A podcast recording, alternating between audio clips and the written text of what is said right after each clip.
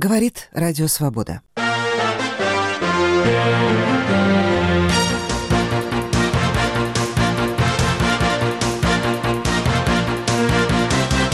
Вечная память. В России и во многих столицах мира вспоминали жертв сталинских репрессий. Санкции Кремля и санкции против Кремля. Будет ли принят закон об учреждении одной украинской православной церкви? Интервью с патриархом Филаретом. НАТО не угрожает, сравнивая масштабы учений России и Североатлантического Союза. Странные жертвы сексуальных домогательств спецпрокурора США или новая реальность, которую создают тролли – затонувший док, теракт в здании ФСБ и разные серии «Больше ада» в программе «Итоги недели. Радио Свобода».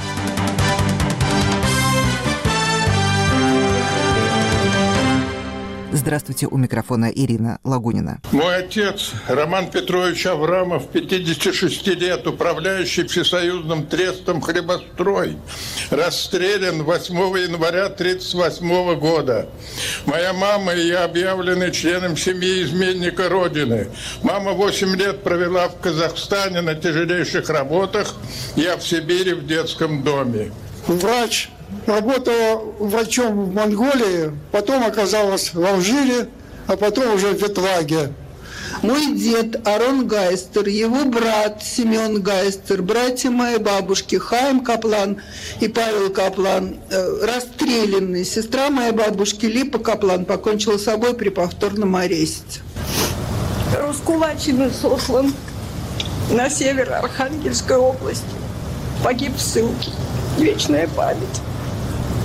Его семья была раскулачена, сослана и погибла в ссылке. Дедушке удалось бежать, скрыв свое имя и происхождение, он попал в детский дом. Позже отсидел 8 лет в лагере. Он выжил, но до конца своей жизни скрывал настоящее имя. Вечная память. С 2007 года в Москве и других городах России накануне Дня памяти жертв политических репрессий 30 октября акция «Возвращение имен». Тысячи людей пришли в этом году на Лубянку к Соловецкому камню, чтобы почтить память близких и родных, знакомых и незнакомых людей, погибших в годы сталинского террора. За день не удалось зачитать и половины имен, которые были в списке и на бумажках у людей в очереди. И вновь в этом году и с новой силой вспыхнула дискуссия о том, можно ли в один список включать людей, репрессированных в годы Большого террора, и людей, выполнявших репрессии, а потом тоже репрессированных. Дискуссию обострили публикации портала «Бессмертный барак». Его активисты нашли как минимум 15 имен людей из карательных органов на новом монументе в Коммунарке. Эти 15 человек не были реабилитированы после смерти Сталина. Более того, этот список включает главу сталинской репрессивной машины и генерального комиссара государственной безопасности Генриха Егоду. На открытии нового памятного места побывал наш корреспондент Мумин Шакиров. 27 октября на территории расстрельного полигона НКВД «Коммунарка» обществом «Мемориал» и приходом храма святых новомучеников и исповедников российских в «Коммунарке» по благословению святейшего патриарха Московского и всея Руси Кирилла установлен мемориал жертвам репрессий «Стена памяти». В этом месте захоронен мой дядя Михеев Агафон Ефремович – мой дядя работал начальник второго отделения Савинградского НКВД. Арестована сначала была его жена Мария Филипповна. Он арестован через месяц. Ее отправили в Караганду, в лагерь для жен репрессированных. А его, вероятно, из Сталинграда привезли, живым, так сказать, расстреляли, скорее всего, в Сухановской тюрьме, а захоронили здесь. Трагедия, случившаяся с семьей дяди Светланы Михеевой, типична для того сурового времени. Сталинский террор не щадил ни гражданских, ни военных. Репрессивный каток уничтожал людей целыми семьями. Многие были позже реабилитированы, в том числе и Агафон Ефремович Михеев, но не все. Информационный ресурс «Бессмертный барак» обнаружил на стене памяти в коммунарке 15 имен людей из органов. Но они не были реабилитированы. Среди них Генрих Егода, народный комиссар комиссар внутренних дел СССР, один из самых страшных палачей Большого террора. Случился скандал. Допустимо ли, чтобы жертвы и палачи находились в одном списке? Вообще говоря, да, негодуют по поводу чекистов. Но всей машиной террора руководила партия. Чекисты были исполнителями. И в отличие от чекистов, из которых многие не реабилитированы, секретари обкомов, которые входили точно так же в тройки, реабилитированы. Кто должен принимать решение? Где надо принимать решение? Не все разделяют точку зрения сотрудников Международного мемориала, который имеет прямое отношение к созданию стены памяти в коммунарке. Я считаю, что помещать в одном ряду на этой стене э, людей, которые были репрессированы по политическим мотивам, незаконно репрессированы, и вместе с ними вот в перемешку э, люди, которые сами осуществляли политические репрессии, тоже были, в свою очередь, незаконно репрессированы, вот это какое-то смешение памяти и смешение нашего отношения к прошлому. Сотрудники мемориала категорически отвергают любые домыслы и обвинения в том, что на них оказывалось давление извне. Решение было взвешенное и осознанное. Мы точно знаем, и есть примеры людей, которые были в 50-е годы реабилитированы, а с нашей точки зрения реабилитированы быть не должны. Ну, например, там же в коммунарке лежит Реденс. Он реабилитирован, так что формально говоря, даже с точки зрения тех, кто говорит, что там, например, должны быть только реабилитированные, в этот список попадает.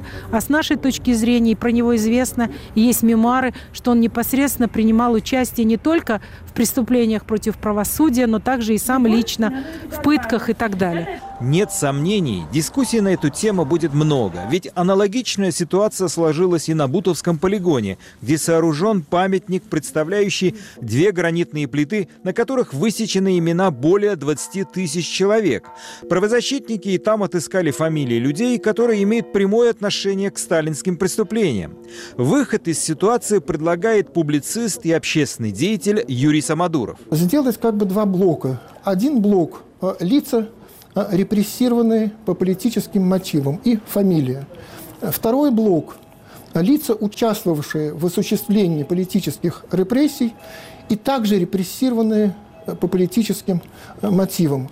Тогда понятно, кто есть кто. Вплоть до конца советской власти коммунарка оставалась охраняемым спецобъектом органов госбезопасности. О существовании здесь захоронения стало известно лишь в 1991 году. Территория расстрельного полигона в коммунарке только весной 1999 года передана от ФСБ Российской Федерации в ведение Русской Православной Церкви. В 2007 году был выстроен и освящен храм святых новомучеников и исповедников российских в коммунарке. Мумий Шакиров, Радио Свобода, Москва. Радио «Свобода». Итоги недели сегодня с вами подводит Ирина Лагунина. На этой неделе Кремль ввел санкции против 322 граждан Украины и 68 украинских компаний. Они предусматривают блокирование денежных средств и имущества на территории России и запрет на вывод капитала за пределы России для этих лиц и компаний. В Киеве к этому решению Кремля отнеслись с пониманием. Во время совместной пресс-конференции с канцлером Германии Ангелой Меркель президент Украины Петр Порошенко заметил – за невеликим выключением. За небольшим исключением, это список очень достойных людей, включая моего сына, половину моей администрации, включая в большом количестве народных депутатов, членов коалиции, членов украинского правительства. И я бы хотел сказать, что на Украине быть в этом списке – это как государственная награда. Это именно так воспринимается. И те, кто в этот список не попал, очень расстроены. Вместо того, чтобы брецать оружием на фронте через санкции, России надо сделать очень простую вещь немедленно уйти с Украины, забрать свои войска, забрать свое оружие и восстановить территориальную целостность Украины. И тогда будет и мир, и санкции не надо будет вводить. И я думаю, что эти санкции – свидетельство неконструктивной политики Российской Федерации, свидетельство того, что они не собираются выполнять Минские соглашения, не собираются ослаблять напряженность, не собираются забирать свои войска. Это очень грустно. Это свои войска. Это дуже сумно. Nach dem Stand heute wird sich Deutschland für eine Verlängerung der Sanktionen auch im Dezember einsetzen. Если ситуация останется такой же, как сегодня, Германия в декабре выступит за продление санкций против Кремля, заметила Ангела Меркель по поводу санкций. Между тем, самому Кремлю уже не дали как 6 ноября грозят новые санкции, на этот раз опять Соединенных Штатов.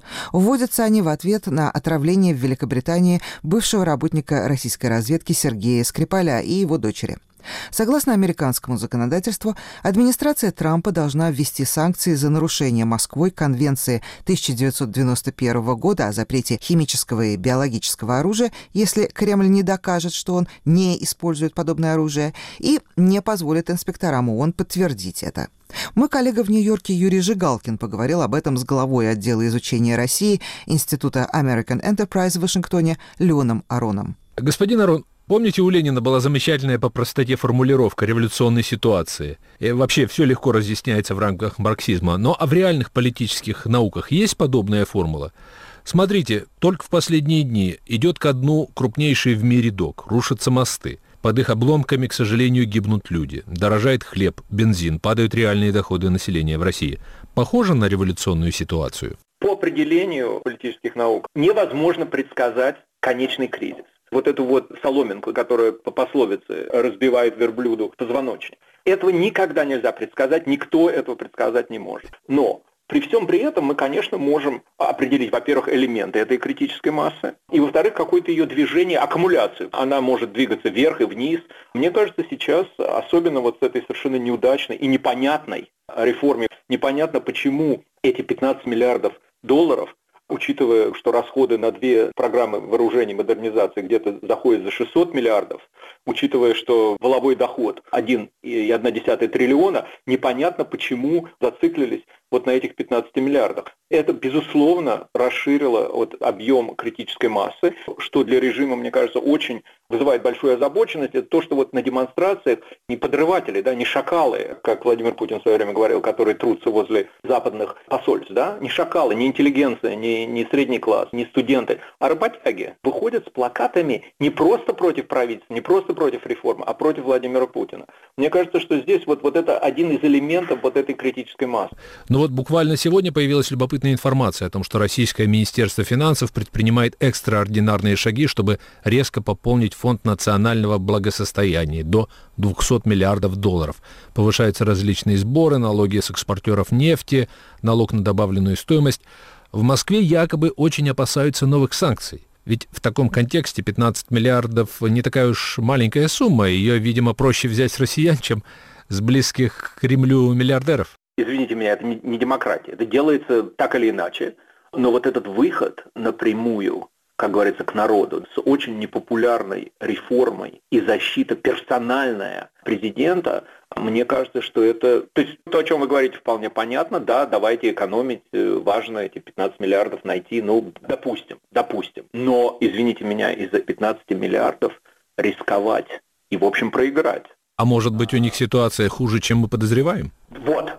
Опять-таки, вот вы в свое время процитировали мою статью, там я говорил о нищете и хрупкости. Вот это как раз, мне кажется, очень интересный знак. Действительно, может быть, мы даже не знаем о глубине экономической ситуации, да, о глубине кризиса. С точки зрения арифметики 15 миллиардов даже, как говорится, нигде не лежали возле рационалей для того, чтобы президент персонально ее защищал, да, эту реформу. Ну, это да. Видимо, может быть, действительно, эти 15 миллиардов гораздо больше в отношении национального богатства, чем мы предполагаем. Ну и в этой ситуации неизбежно возникает вопрос о санкциях. Какой ущерб они могут нанести российской экономике? Чем придется России расплачиваться за внешнеполитические эксперименты Кремля. Вы не так давно выступали на слушаниях в Конгрессе и говорили о том, что США способны, например, э, нанести серьезный ущерб нефтедобывающей отрасли в России, запретив попросту экспорт оборудования, что приведет к падению добычи нефти в России в долгосрочной перспективе. Вы считаете, что пришло время предпринять такие шаги? Я, в общем, ни к чему не призывал. Меня спрашивали об эффективности. А Сенат очень был обеспокоен и продолжает быть беспокоить о эффективности политики Трампа в отношении России. И слушания эти, кстати, не в комитете по международным делам, где я привык выступать, а в комитете по банковским делам, меня спрашивали об эффективности отдельных санкций. И вот э, в этой связи я комментировал. И вы говорите о том, что наиболее эффективными, с вашей точки зрения, являются санкции, как я вас понял, на нефтяной сектор.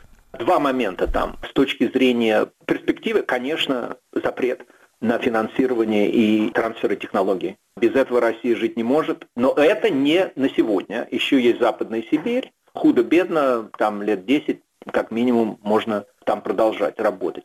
И второй момент, а это уже очень важный сейчас, это э, ОФЗ, облигации федерального заема. Это, как говорится, кровь режима, животрепещущий вопрос, потому что это так называемый суверенный долг. И если России не удастся продолжать продавать облигации, то, вы знаете, внутри ситуации уже там практически выкачано уже все, то тут действительно вот эти 15 миллиардов, наверное, становятся очень важными. С Леном Ароном беседовал мой коллега в Нью-Йорке Юрий Жигалкин. Полностью интервью можно почитать и послушать на сайте Радио Свобода свобода.орг. Говорит Радио Свобода. Вы слушаете программу «Итоги недели». Президент Украины Петр Порошенко и константинопольский патриарх Варфоломей подписали соглашение о сотрудничестве между Украиной и Вселенским патриархатом. Цитирую, «Договор поможет ускорить предоставление автокефалии православной церкви на Украине», заявил Варфоломей. По его словам, решение об автокефалии приведет к единству и объединению всех православных на Украине. Порошенко назвал подписание документа историческим. Сейчас на Украине действует несколько православных церквей, в том числе Украинская православная церковь Московского патриархата. В интервью Украинской службе «Радио Свобода» глава церкви Киевского патриархата Филарет пояснил, что она должна будет называться Российской православной церковью и опроверг слухи о том, что его церковь будет заниматься рейдерством по отношению к церквам Московского патриархата на Украине. Ніякого рейдерства не будет. Никакого рейдерства не будет. Этого хотелось бы Москве, чтобы были поводы вмешаться во внутренние дела Украины. Вспомним, как началась война на Востоке. Россия якобы защищала русскоязычное население, а сейчас хотят создать повод для якобы защиты православных. Мы знаем это и не хотим давать повод. Поэтому никакого насильственного захвата храмов не будет, а будет свободный переход тех, кто этого хочет. Тот же, кто этого не хочет, останется в Российской Православной Церкви. Мы же будем требовать, чтобы в Украине была одна Украинская Православная Церковь. Мы попросим Верховную Раду принять закон об учреждении одной Украинской Православной Церкви, а другая должна называться Российской Православной Церковью. Они должны честно назвать себя теми, кем являются сейчас, поскольку защищают интересы России. Российской на Украине всегда было влияние Москвы, даже после обретения независимости 27 лет назад. Но, как утверждает украинская поговорка, где два украинца, там три гетмана. К сожалению, относится и к церковной жизни, не так ли? На жаль. Мы тричи. К сожалению, мы трижды договаривались с Украинской автокефальной православной церковью об объединении – и трижды она выдвигала такие условия, на которые мы не могли пойти. Но сейчас собор собирает Вселенский Патриарх, и потому они не смогут отказаться, так что вопрос будет решаться на соборе. Решивается питание на соборе. Может ли Россия организовать коалицию против патриарха Константинопольского? Если да, то это будет коалиция меньшинства? Несколько церков могут... Несколько церквей могут поддержать Россию. Всего лишь несколько. Но тогда российская церковь окажется в изоляции, окажется в состоянии раскола. Ей это невыгодно. Римско-католическая церковь не имеет никакого отношения к этому процессу, поскольку речь идет о православной церкви, а не католической. Православную церковь. Сколько на сегодняшний день рядовых священников Московского патриархата активно переходят в церкви Киевского патриархата? И что мешает этому процессу? Духовенство Сейчас духовенство мало переходит, но переходят верующие. И все это происходит безболезненно. Безболесно. Можно назвать цифру? Возьмите, например, Киев. Возьмите, к примеру, Киев. Прихожане покидают приходы. Перешло на сегодняшний день около 150 тысяч приходов. Біля 150 парафий. На вопросы украинской службы «Радио Свобода» отвечал глава церкви Киевского патриархата Филарет. Говорит Радио Свобода. Вы слушаете программу «Итоги недели» у микрофона Ирина Лагунина. Моряки флагманского корабля 6-го флота США «Маунт Уинти», находящегося на учениях у берегов Норвегии, сфотографировались на фоне российского Ту-142. Российский патрульный разведывательный самолет впервые за последние 30 лет приблизился на столь малое расстояние к американскому командному кораблю, что можно было его легко сфотографировать. Инцидент произошел 2 ноября, известно об этом стало 3 ноября. Расскажу об этих учениях. Войска НАТО штурмом берут побережье Норвегии, отрабатывая приемы отражения атаки вымышленного противника. Это «Единый трезубец». Учения НАТО, которые начались 25 октября и продлятся две недели. В них участвуют более 50 тысяч военнослужащих из 31 страны. В НАТО заявляют, что это самые масштабные учения со времен Холодной войны, и они носят исключительно оборонительный характер. Йенс Столтенберг, генеральный секретарь НАТО. Такая тренировка необходима, чтобы страны НАТО могли выполнять задачу сдерживания. И мы делаем это для того, чтобы предотвратить конфликт, а не для того, чтобы его спровоцировать. Российская сторона была приглашена на учения в качестве наблюдателя. Однако в Москве их назвали провокацией и угрожающим жестом у границы России. Вот что сказала официальный представитель МИД России Мария Захарова. Этот курс не способствует укреплению стабильности и безопасности на севере Европы, на европейском континенте в целом. Российский флот планирует ракетные испытания в международных водах вблизи побережья Норвегии. В НАТО выражают надежду, что Россия будет вести себя профессионально.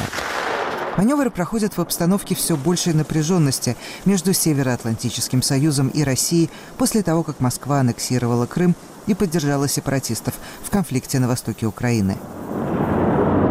В едином трезубце принимают участие 250 самолетов, 65 кораблей, 10 тысяч танков и военных машин.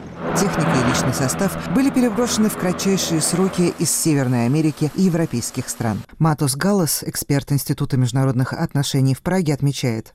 What is the greatest concern of NATO is that the alliance больше всего НАТО беспокоит то, что он не сможет укрепить обороноспособность членов Союза на восточном фланге. Мы готовы, не надо нас задирать. Это основной сигнал единого трезубца. Подразумевается, что Россия и российские политики должны дважды подумать перед тем, как рассматривать какое бы то ни было военное действие.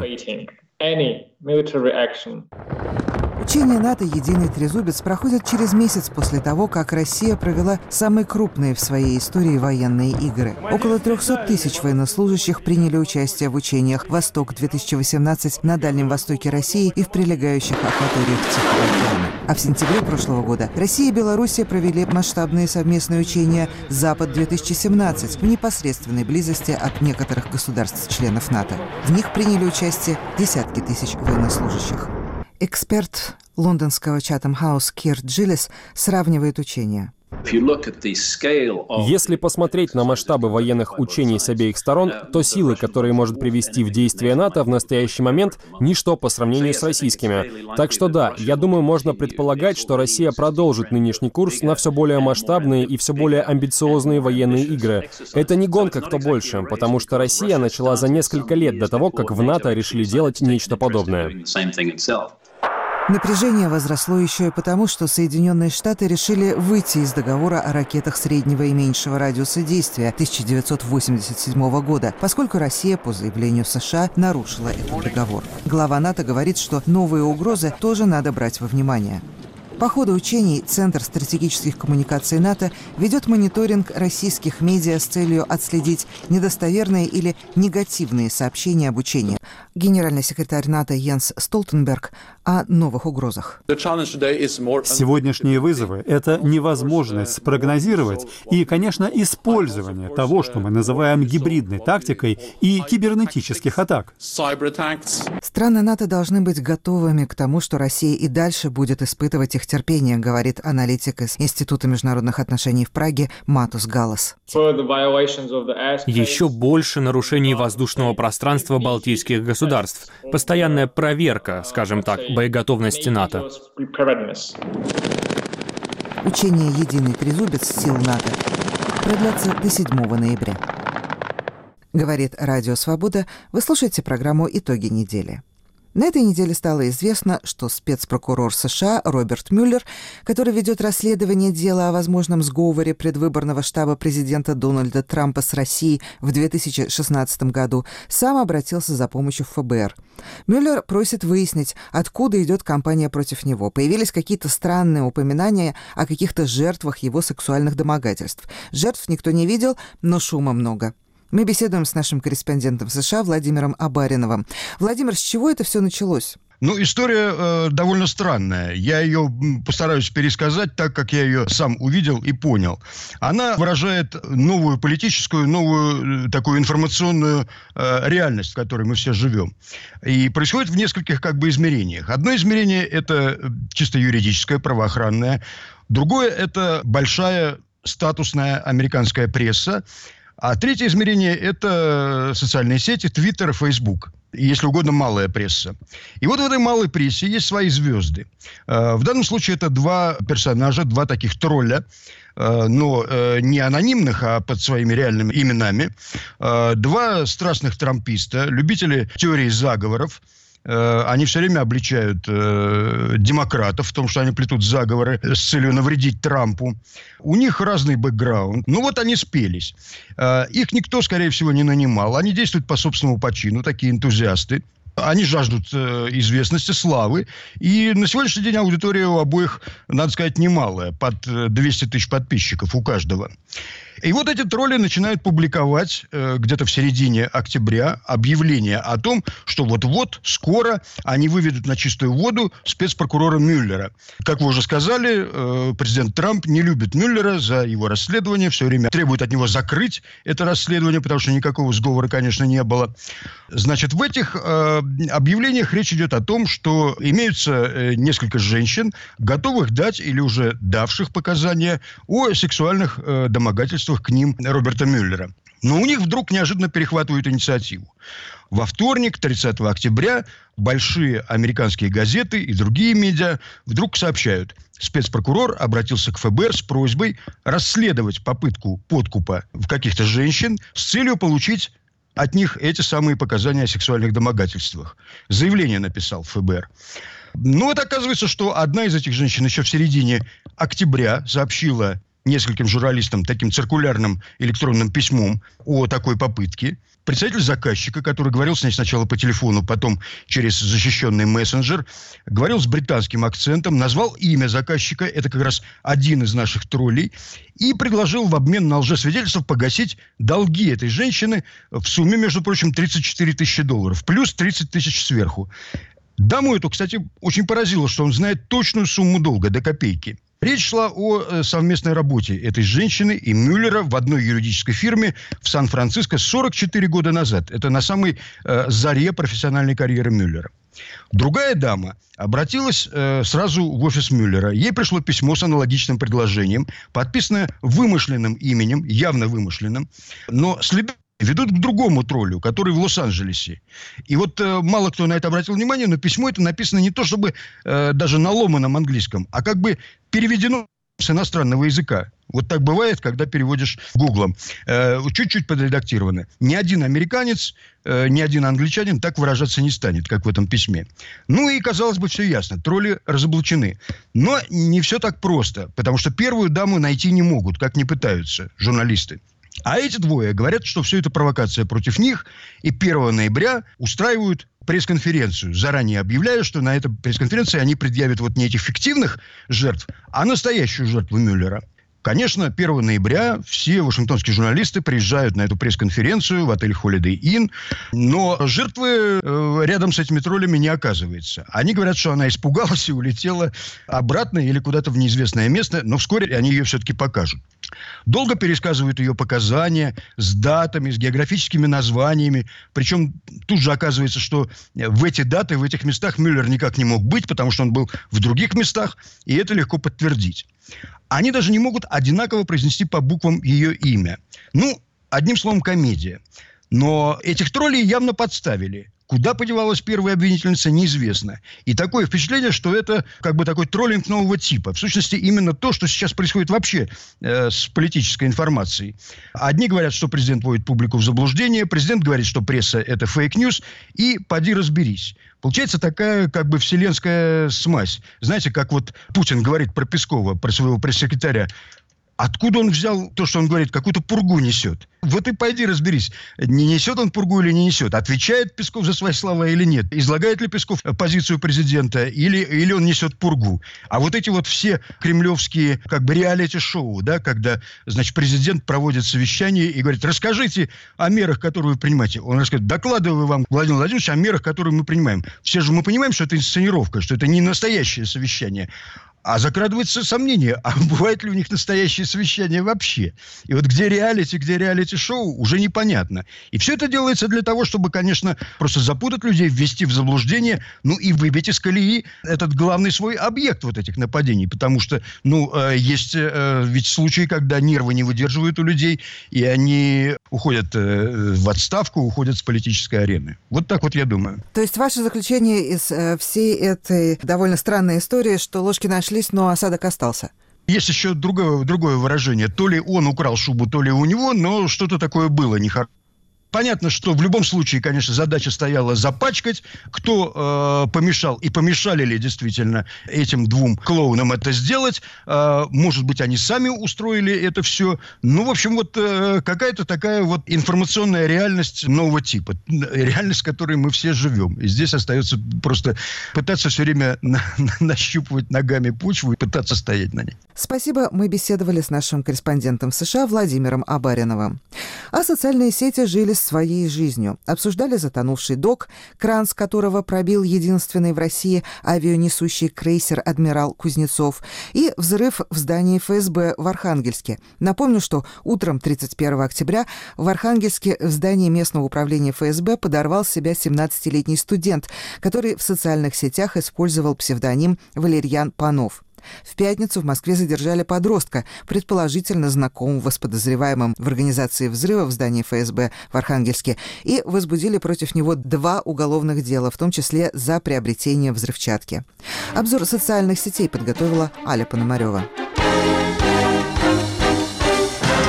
Утром 30 октября стало известно, что под Мурманском затонул крупнейший в России плавучий док, где ремонтировался авианосец «Адмирал Кузнецов».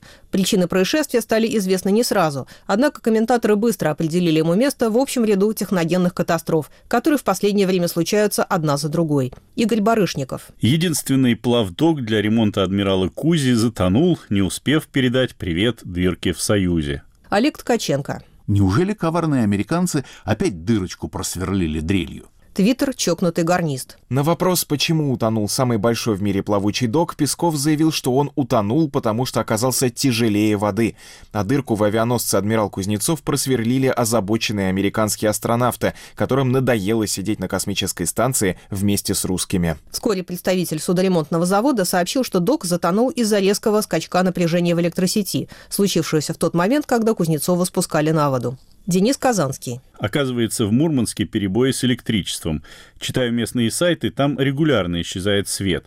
Как в ЛНР прямо, только войны нет. Сергей Смирнов. Пора такое объяснять саботажем и диверсиями. Какие могут быть другие причины? Новая победа российского флота стала поводом для множества саркастических комментариев. Твиттер «Тетя Роза». СК открыл уголовное дело в связи с утоплением плавучего дока. Основной подозреваемый – адмирал Кузнецов. У него обнаружены украинские корни.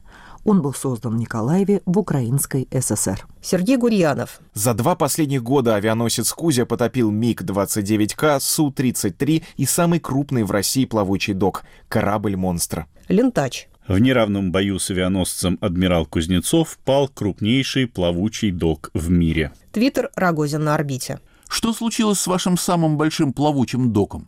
Он утонул? Чрезмерной оптимизации винят Роснефть, дочерняя компания, которая вступила во владение судоремонтным заводом в 2015 году. Андрей Спараудзинш. Мало кто знает, что судостроительный завод, на котором сегодня произошла трагедия, принадлежит Роснефти. Роснефть возглавляет выпускник филологического факультета, специалист по португальскому языку Игорь Сечин.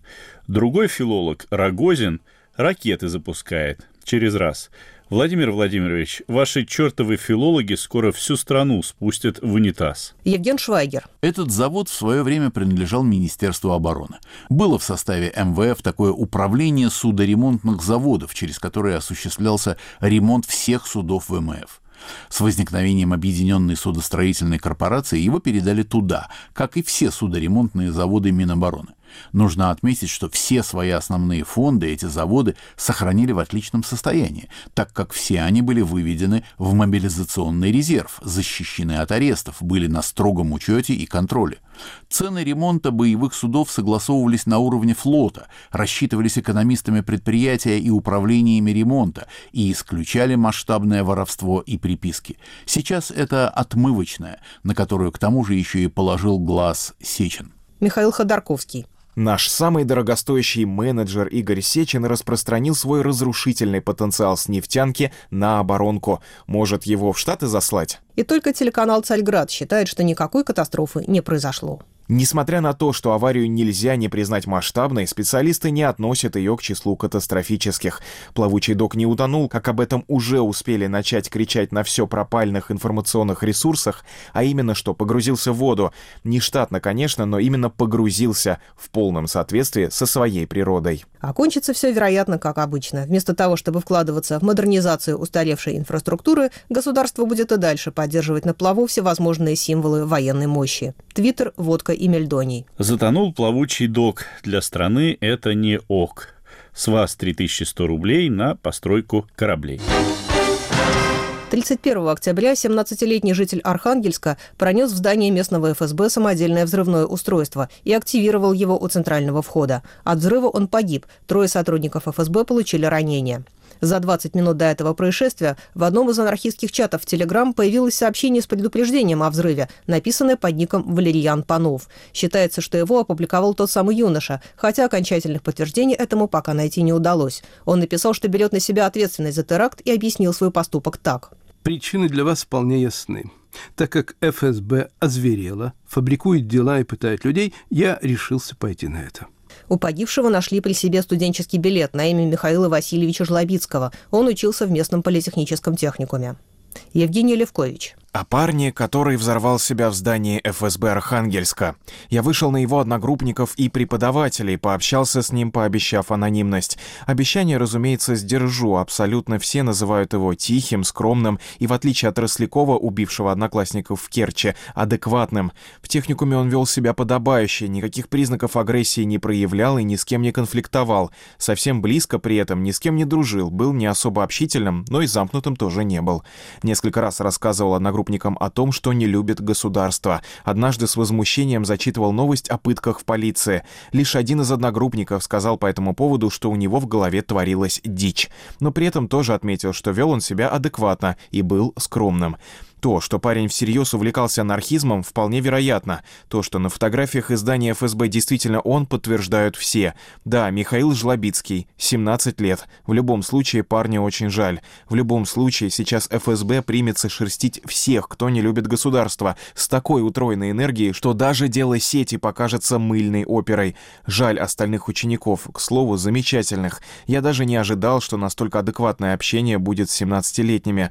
Многие из них напуганы признаются, что боятся допросов. Александр Морозов. Жуть, что сейчас начнется у анархистов. Как сейчас на них накинется ФСБ?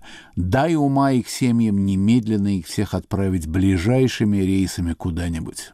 Екатерина Винокурова. Очевидным последствием нынешнего теракта может стать негативное развитие текущих дел по экстремистским молодежным группам, например, дел так называемых организаций «Сеть» и «Новое величие». После нынешнего инцидента защитникам будет значительно сложнее убедить суд, что подростки, общающиеся в чатах, это просто дети, не готовые перейти однажды от слов к делам. Часто звучат подозрения, что без направляющей руки спецслужб здесь не обошлось. Надежда Черненко-Гортман. Последнее время меня преследует мысль, и я не могу от нее отделаться – После дела нового величия во всех происшествиях с участием подростков видна работа провокаторов. Тихие, скромные, бесконфликтные, начинают мыслить отчаянно, жестоко, жаждут крови. Может, у меня паранойя? Сергей Ёлкин. Причины, толкнувшие меня на теракт, репрессивная политика государства, ужесточение законов, государственная пропаганда и многое другое. Даже по совместительству данная акция – пропаганда действием идеологии анархического коммунизма. Действую в одиночку, поэтому не надо сюда никого приплетать. Собрать взрывное устройство может любой студент. Много средств и знаний для этого не нужно. Это не то, что мог написать 17-летний пацан. Многим комментаторам кажется неизбежным закручивание гаек в интернете. Николай Подосокорский. Примечательно, что СМИ акцентируют внимание на том, что перед совершением задуманного студент обсуждал свои планы в интернете, где его не только не отговорили от преступления, но и пожелали ему удачи. То есть сперва в Керчи устроил стрельбу 18-летний студент, теперь в Архангельске взорвал бомбу 17-летний студент, оба мертвы, с них уже ничего не спросишь. Но тенденция тревожная. Где ждать следующего теракта от 16-18-летнего бомбиста? И после каждого случая все громче будет требование закрутить гайки в интернете и усилить контроль за образованием. Давид Хамак. Предсказываю, во взрыве в Архангельске окажутся виноваты видеоигры, интернет и плохо запрещенный телеграм. Кто еще-то может быть виноват? Кирилл Шулика. Спецслужбы ищут там, где светло. Например, ВКонтакте, где шансы сесть за репост довольно высоки. Все остальное они мечтают блокировать, чтобы, как они думают, лишить террористов и экстремистов способов связи. Однако на практике террористы и экстремисты не теряют способов связи, зато спецслужбы просто не могут их контролировать. Зато они выполняют план по 282 статье с большим запасом. Это важно понять и прекратить глупость по блокировке интернета. Анастасия Миронова. Подорвавший Архангельское УФСБ смертник, анархокоммунист, предупредил о теракте в Телеграме. Так и написал. Сейчас в здание ФСБ город Архангельск будет совершен теракт, ответственность за который я беру на себя. Если бы не заблокировали Телеграм, кто-нибудь успел бы предупредить, и пострадавших могло не быть. Все просто. ФСБ добивалась блокировки Телеграма и сама от нее пострадала. Если бы не блокировали, многие успели бы сообщение прочитать. А если бы не занимались вместо поиска угроз национальной безопасности терроризированием молодежи, то люди бы позвонили и предупредили о готовящемся взрыве. У большинства обсуждающих студент с бомбой ассоциируется прежде всего с народовольцами XIX века и с эсерами начала XX. Взорвавший себя молодой человек был зарегистрирован ВКонтакте под именем Сергей Нечаев. Так звали русского революционера, который был в 1869 году осужден за убийство одного из членов своего радикального революционного кружка. Дмитрий Лурье. Те, кто хотел нового царя и новое дворянство, с неизбежностью получают новых народовольцев и эсеров. Никаких чудес. Константин Талов. Именно с таких бомбистов и начиналось свержение царизма и рабства. Нынешние помещики и капиталисты ничего не помнят и не знают и повторяют дорожку своих предшественников. Валерий Соловей. Похоже, в России история повторяется не фарсом, а новой трагедией. Насилие со стороны государства порождает ответное насилие. Многим кажется, что иного объяснения поступок студента не требует. Григорий Юдин. Этот парень не случайно совершил самоубийство именно сейчас. Это ответ на последнюю серию пыток в отношении анархистов. По силе противодействия можно оценить силу репрессий со стороны спецслужб. Павел Пряников. На самом деле рядовой случай. Индивидуальный и групповой террор был всегда свойственен нашей стране. Не надо тут искать, как вчера делали многие, какой-то особый взгляд на жизнь у нашей молодежи. Все по реформенное время у нас были теракты, и в СССР их было множество. Начиная со второй половины 70-х, в СССР стал шириться террор против власти. В 1979-80-х годах по Казани прокатилась волна страшных нападений. Маньяком оказался хрупкий юноша Владимир Пустовит, лидер Красной бригады, убивший или искалечивший булавой 36 человек. Таким способом он чистил советское общество, которое, как мечтал Пустовит, надо переродить в левофашистское. В 1989 году участковый Макеев организовал антисоветскую террористическую группу «Белые кресты». Своим идеалом она видела народную волю. Группа успела убить четырех должностных лиц и призывала в листовках народ к восстанию. В ее планах были взрывы памятников Ленину и поджоги госучреждений. Для антилиберальных комментаторов теракт стал поводом заявить, что обвиняемые по делу нового величия были арестованы не зря. Твиттер, тротуары и олени. Помните дело нового величия? ФСБ арестовала подростков, обсуждавших в чатах революцию. Кричали, что злобная машина режима давит детишек, которые ничего не сделали. А сегодня один ребенок из похожего чата взорвал ФСБ в Архангельске. В противоположном лагере много говорят о царящей в обществе атмосфере взаимной ненависти и о том, что молодежь в последние годы фактически лишили возможности не только протестовать на улицах, но и высказывать свои взгляды в интернете. Твиттер профессор Преображенский. Есть у меня подозрение, что в ближайшем будущем число событий, подобных расстрелу в Керчи и сегодняшнему взрыву в Архангельске, будет расти. Ну а виноваты в этом те, кто превратил страну в наглухо завинченный паровой котел со смесью ненависти и агрессии внутри. Говорит Радио Свобода. Вы слушаете программу «Итоги недели» у микрофона Ирина Лагунина. И в заключении программы наша традиционная рубрика «Телерейтинг». На связи телекритик Слава Тарощина. Э, Слава, ну, наверное, э, самое такое знаковое и страшное событие недели э, произошло в Архангельске. Молодой человек подорвал себя в здании местного ФСБ. Как это освещалось на центральных телеканалах России? Это освещалось самым удивительным образом. Дело в том, что в новостях это чудовищное событие, оно присутствовало. Э, более того, э, э, вот как строится день телевизионный в нашем ящике. То есть где-то примерно после 12, после полудня начинаются вот эти вот бесконечные ток-шоу, перетекающие одно в другое, где вот происходит накачка вся, всяческая умов. То есть к 12 часам уже все новостные программы передали сообщение сообщение о вот этой вот драме в Архангельске. Ни слова. Более того, я э, время от времени возвращалась к этим дневным ток-шоу, думала, ну мало ли что, может быть, потом как-то вернуться к этой теме. Опять ни слова. Уже СК сообщила официально, уже все каналы связи, которые должны подтверждать окончательный свой вердикт о том, что это теракт, все заявили, что это теракт, но никто э, к этой теме не возвращался э, в телевизоре. Э, главное главная тема в этот день была э, это возвращение моряков. То есть это было вообще такое одноразовое действие, а к вечеру даже и в новостных блоках как-то это померкло. Это буквально было там какое-то очень краткое сообщение, и оно исчезло. То есть вот такой вот кратковременности, такой вообще поспешности и такой сворачивания этой новости, я как-то как на моих глазах это случилось впервые. Чем вы это объясняете? Я объясняю это тем, что у нас вообще сейчас какой-то очень странный такой исторический момент, впрочем, бывают ли у нас другие. Э, я это объясняю тем, что нет э, какого-то единого плана действий, ведь телевизор это же не самостоятельная единица. Это понятно, что э, кто-то руководит этим процессом, достаточно посмотреть разные федеральные каналы, где одинаковая тема с одинаковыми словами, чтобы понять, что это действительно так. Э, вот мне кажется, что что-то там в горних высях происходит, и я не могу понять, э, что происходит. Потому что, вот, например, в эти дни обычно, конец октября, начало ноября, идет такая активная торговля прошлым. То есть вообще прошлое это такой самый ходовой товар на телевидении. И вот сейчас какие-то странные перемены. Я не знаю, связаны ли они напрямую с тем, что э, вот этот теракт нужно замалчивать. Да, собственно, всегда такие вещи стараются замолчать, но просто вот эта вот степень меня поразила. Так вот, вдруг неожиданно э, всплыло э, юбилей столетия ВЛКСМ. То есть обычно ВЛКСМ, о нем уже все забыли, ну, кроме тех людей, которые там были активисты, журналистами.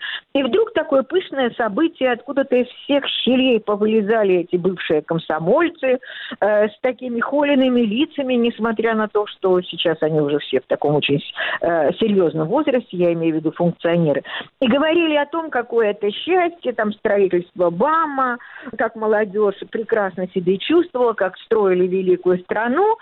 И такая краска была на одном из каналов маленьких, не федеральных, был показан фильм ЧП район районного масштаба, это такой Юрий Поляков, э, с которого, собственно, можно сказать, и началась э, перестройка, может быть, во всяком случае, в умах, э, потому что как раз там речь шла о том, что представлял себе комсомол в середине 80-х, как эти люди жили в банях, что они там творили, и каким образом комсомольцы управляли страной.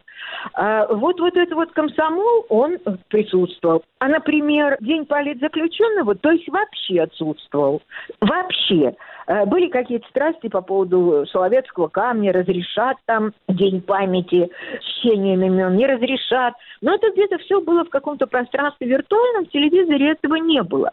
И единственное, что я э, увидела и услышала очень э, важную программу, которая называется «Прав», вопрос «да», это на канале ОТР. Канал не тот, о котором мы часто говорим, и, нужно сказать, это общественное телевидение России, и отношение публики, и мое, в частности, было разным. Но теперь я хочу сказать, что практически это единственный канал, где можно услышать, услышать какие-то интересные дискуссии.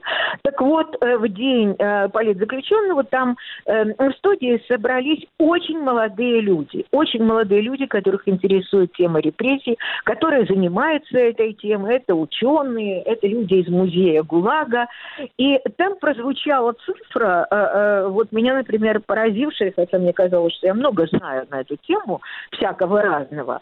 Эта тема меня поразила, что в 20-е, особенно 30-е годы, количество конвойных войск значительно опережало э, количество пограничных войск. То есть главный враг всегда находился внутри, а не снаружи. И вот я думаю, что это вот такой вот косвенный, может быть, витиеватый ответ на ваш вопрос – вот главный враг внутри, и, и об этом главном враге нечего распространяться. Мы сами знаем, как нам э, расправляться со своими внутренними врагами. Поэтому и теракт, э, а это такое, э, в общем-то, из ряда выходящее действие, при том, что официально это было поименовано терактом, как-то из общественного сознания моментально убрали.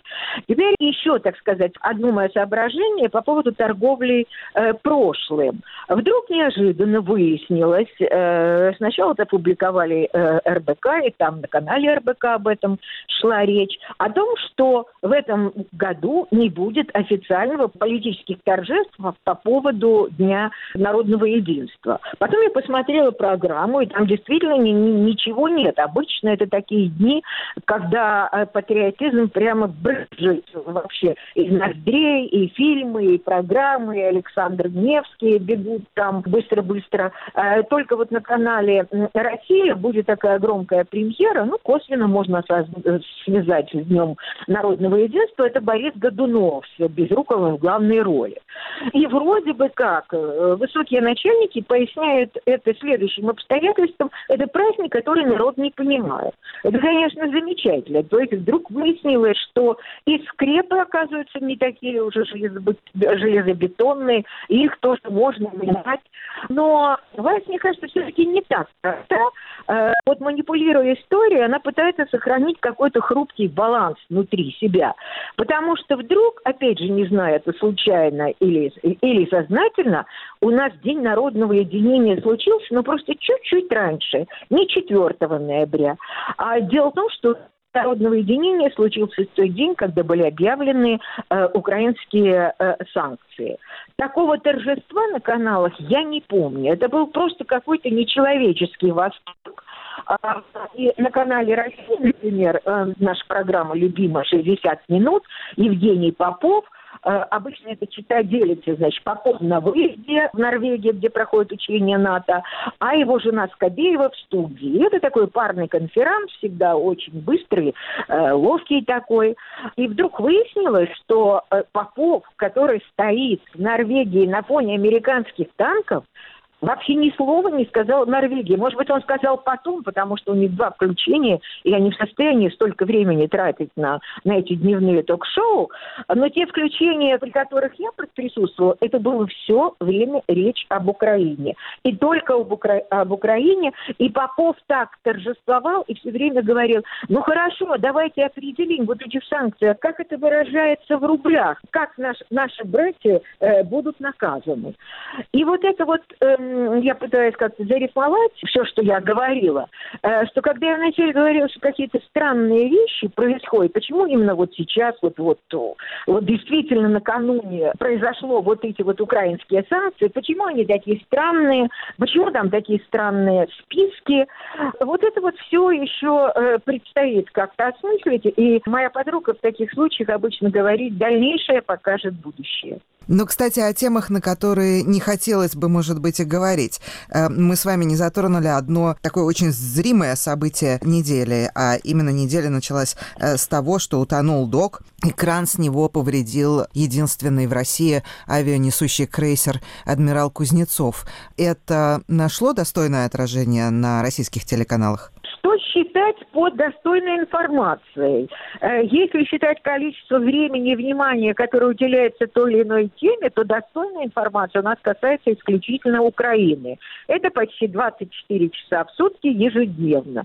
Дальше у нас идет Трамп немножко и совсем чуть-чуть Меркель с Евросоюзом. А что касается этой информации, то в отличие от Архангельска, который вообще был петитом и чуть ли не бегущей строкой, эта информация присутствовала.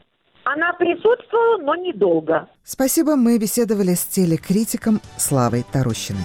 На этом выпуск программы «Итоги недели. Радио Свобода» закончен. Над ним работали продюсер Андрей Амочкин и редактор Ирина Лагунина. Вы можете послушать подкаст этого выпуска в социальных сетях «Свободы», в SoundCloud и iTunes. Всего доброго. Счастливо!